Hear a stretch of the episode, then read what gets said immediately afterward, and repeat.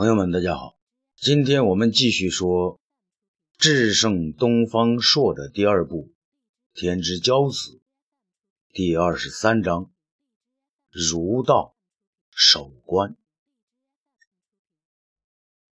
这些天来啊，张汤的日子实在难过。自从他 那急功近利的白鹿壁计策被东方朔否定，被武帝弃用之后啊。张汤就一直处于忐忑不安的状态。那在东方朔面前丢人现眼呢，那倒不是什么太丑的事儿。有时皇上都要被他捉弄，何况是我张汤呢？能被东方朔捉弄的人，别人都要刮目相看呢。问题在于什么呢？问题在于皇上对东方朔说的那一段话，这些天来呢，一直萦绕在张汤的心头。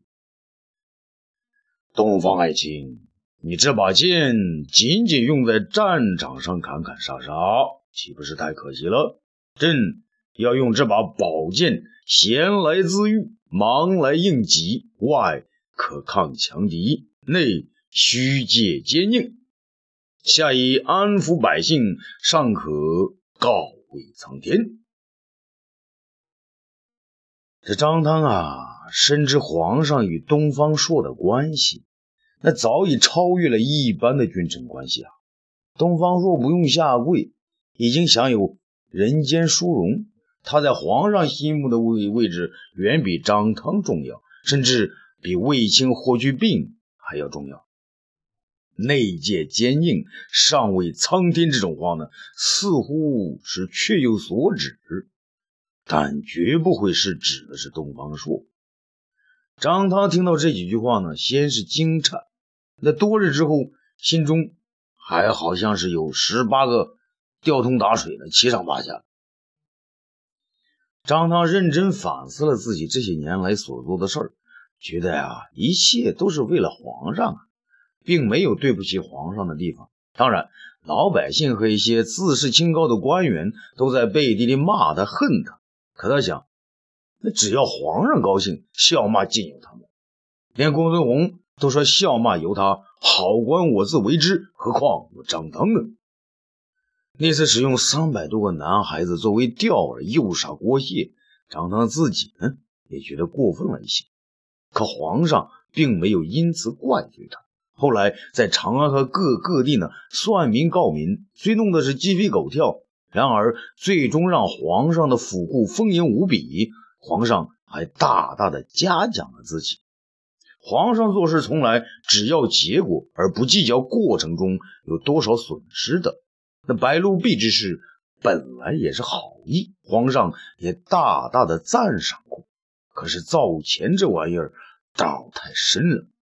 一开始呢很好玩，张汤设计完三种货币后，还喜滋滋的以为自己那会得大奖呢，谁知。会出了这么多假币，他的廷尉府禁令和严格盘查都不管用，仍然止不住假币的泛滥。哎，还是桑弘羊那小子，他想出的三个招数真神奇。看来我那一套硬性搜粮敛财的方法真过时了。桑弘羊的理财思路才是皇上的最佳选择。张汤呢，又认真的想了好久。觉得皇上对自己呢还是信任和袒护的。那东方朔要买自己的人头，皇上最终还是没有同意，不是？还让我主持制定法律和管理刑狱，可见皇上他还是深知我的才能在何处的。想到这儿呢，张汤呢很有些感动，也有些失落。他觉得呀，过去一边是抓人杀人，一边是敛财收钱，两条腿走路，两方面收获。如今敛财之事旁落他人之手，如同自己断了一条腿，有些站不稳当了。张汤啊，清楚的记得，他那三年赫然死去的胆小如鼠的老爹，临死前还要他夹着尾巴做人。张汤自小就反感这句话。那我分明是人，那为什么要夹着尾巴？那夹着尾巴便是做狗，怎么还能做人呢？到了眼下呀，他才明白，那当一只聪明的狗呢也不容易呀。一只聪明过人的狗，它想得到主人的宠爱，首先呢要会看眼色。凡是主人看不顺眼的人，它要毫不犹豫的扑上去咬死他。而，单靠这一点呢，也还只是只凡狗，只多呢不过是条凶狗。真正是狗中的天才，是永远不得罪主人，还要频出新招，投其所好，让主人呢赏识自己。又有些别的狗所没有的能耐。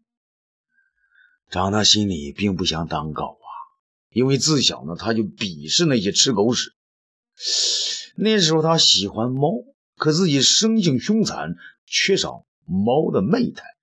长大后呢，他又梦想当狼。在杜县当法曹的日子里，他体会到了当狼的快意。可当他发现皇上喜欢自己之后呢，却拿定主意在皇上面前当狗了。他拼命啊练习狗性。龙颜相悦时呢，他就摇摇尾巴；而龙颜大怒时呢，就夹紧尾巴。但是他转过脸来，对其他人还要当狼。因此呢，对上为狗。对下变狼，这是张汤多年来最为得意的人生体验。那面对下面形形色色的或人或狗或牛或鹿或猪或羊，啊，张汤真想高高的翘起尾巴，疯狂的大叫：“我是一只来自草野的狼！”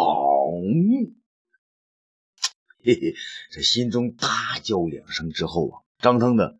还没从郁闷中解脱，皇上啊，确实喜欢狗，可他更喜欢马和灵物啊。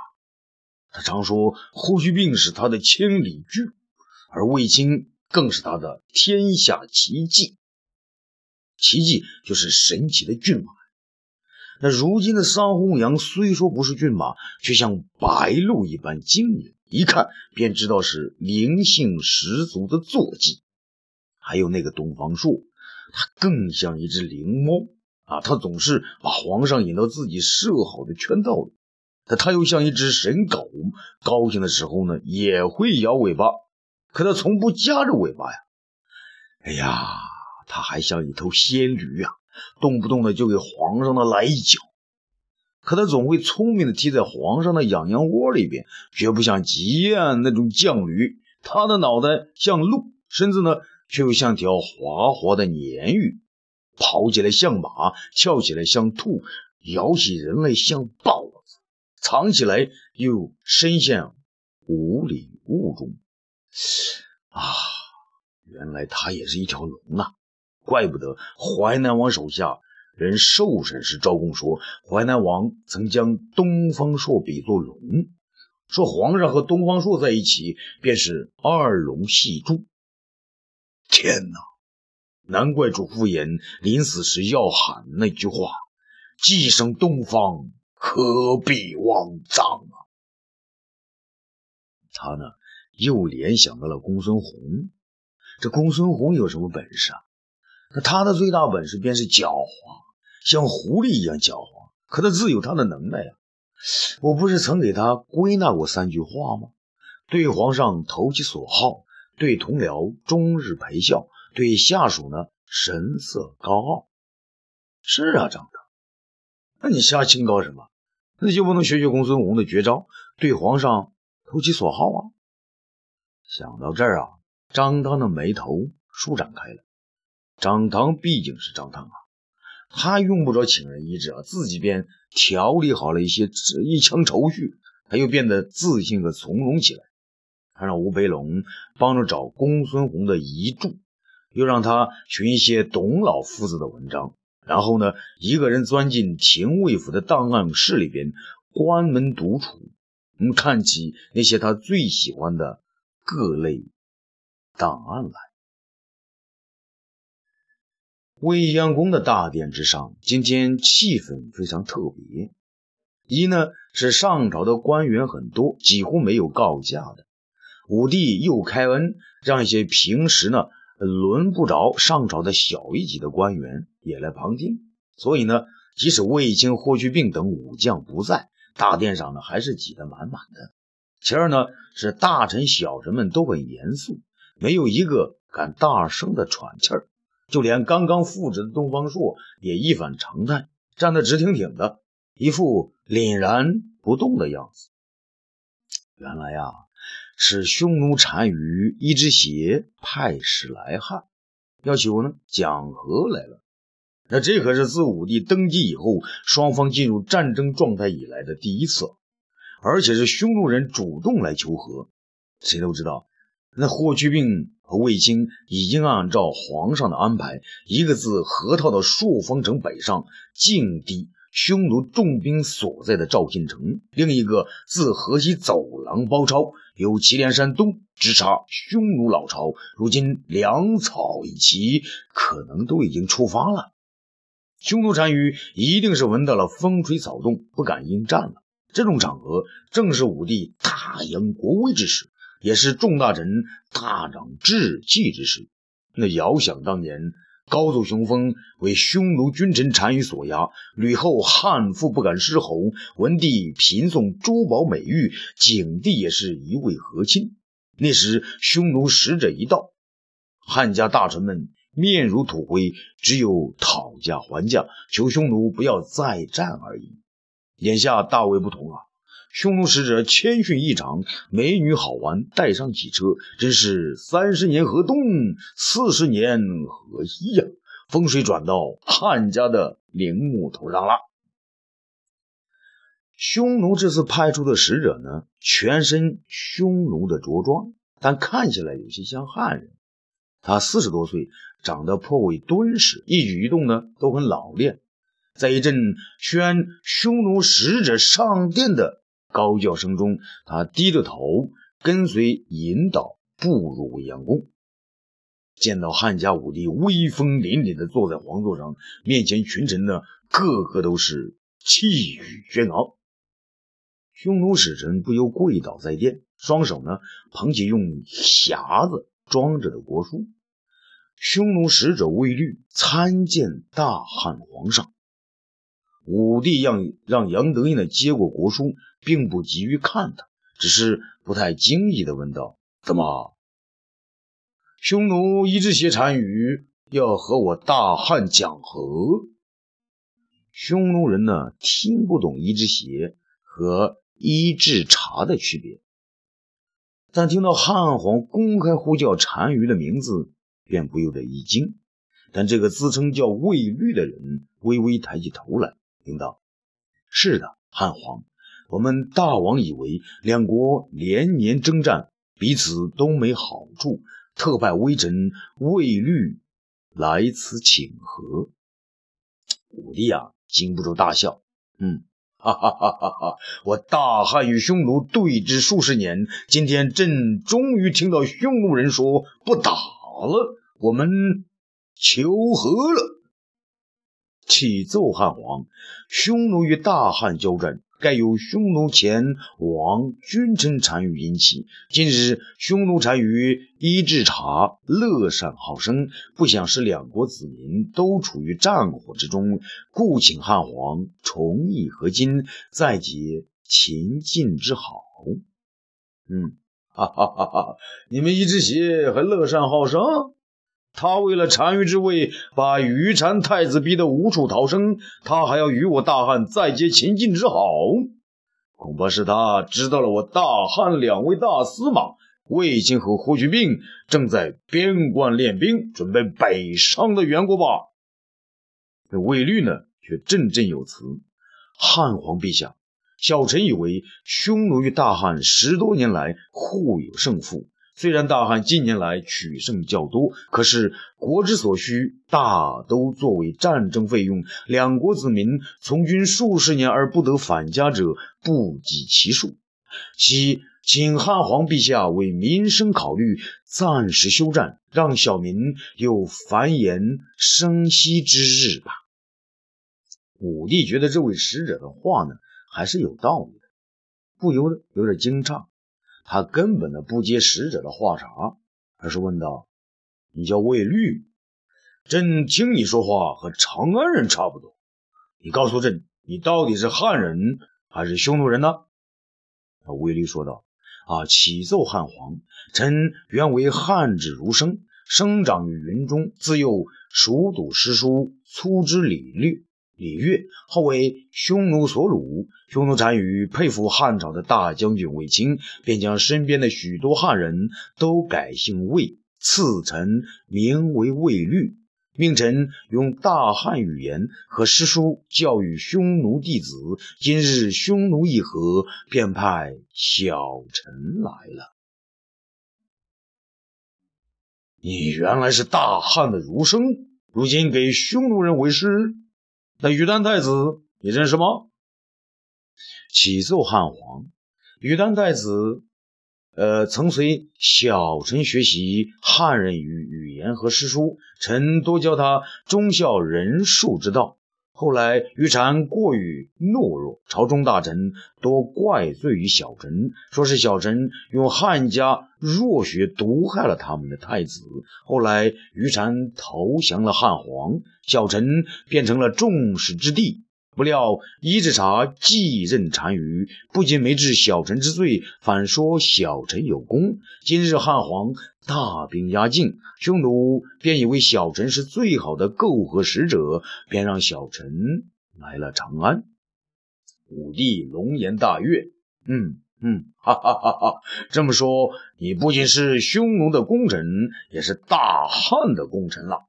那幸而我大汉没用儒者之术治理国家，如果是那样，呃，岂不也培育出许多懦弱之虫来？那好，朕念你多少有点功劳，暂不杀你。你可以去长安之交看看你的学生太子于禅，听说他最近病得不轻呢。魏律却问：启奏汉皇，这两国？讲和之事，武帝漫不经心地说：“啊，你不要管了。三天之后呢，朕自有国书回复。”魏律跪而再拜，小臣谢汉皇不杀之恩。说完呢，便在一名太监的引导下退出大殿。武帝看了众人一眼，哈哈哈哈哈！匈奴也害怕了啊！那一只鞋要和朕讲和，众爱卿。如今两位大司马都在边关准备战事，你们说说，朕是和还是战呢？众人的面面相觑，都不吭声。武帝看了丞相李蔡一眼，问道：“丞相，你是战将出身呐，曾随你兄李广将军亲临边关。你说匈奴主动求和，朕是和亲还是继续那讨伐呢？”李蔡呀，有些回避的说。皇上，我大汉立国以来，匈奴要求讲和，啊，这可是头一回呀。武帝有些不以为然，那头一回，哎，又怎么样？李蔡呢，不敢直说，便绕起了圈子。皇上，不战而屈敌者，是为大胜。何况我方粮草吃紧，呃，兵马疲惫。他说的呢也是事实。武帝还想再问，突然不远处传来的一声叹息。呃，武帝耳朵对这声音熟得很呐，那是东方朔的。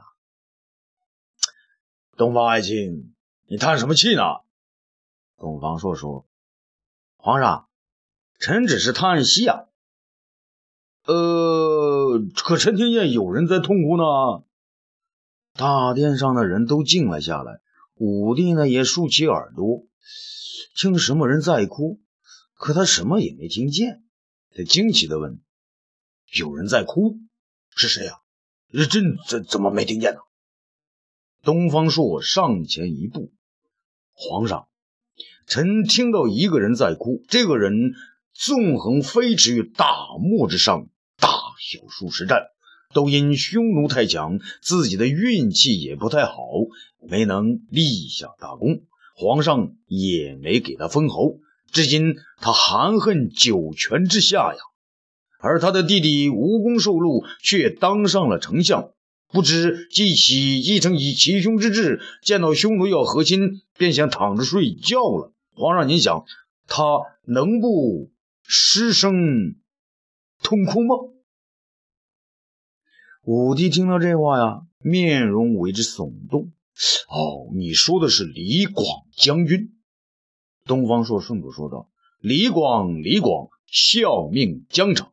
李蔡，李蔡，护住脑袋。”众臣大笑起来。李蔡呀，这回不是护着脑袋，而是低着脑袋啦。啊，欲知后事如何，咱们下次接着说。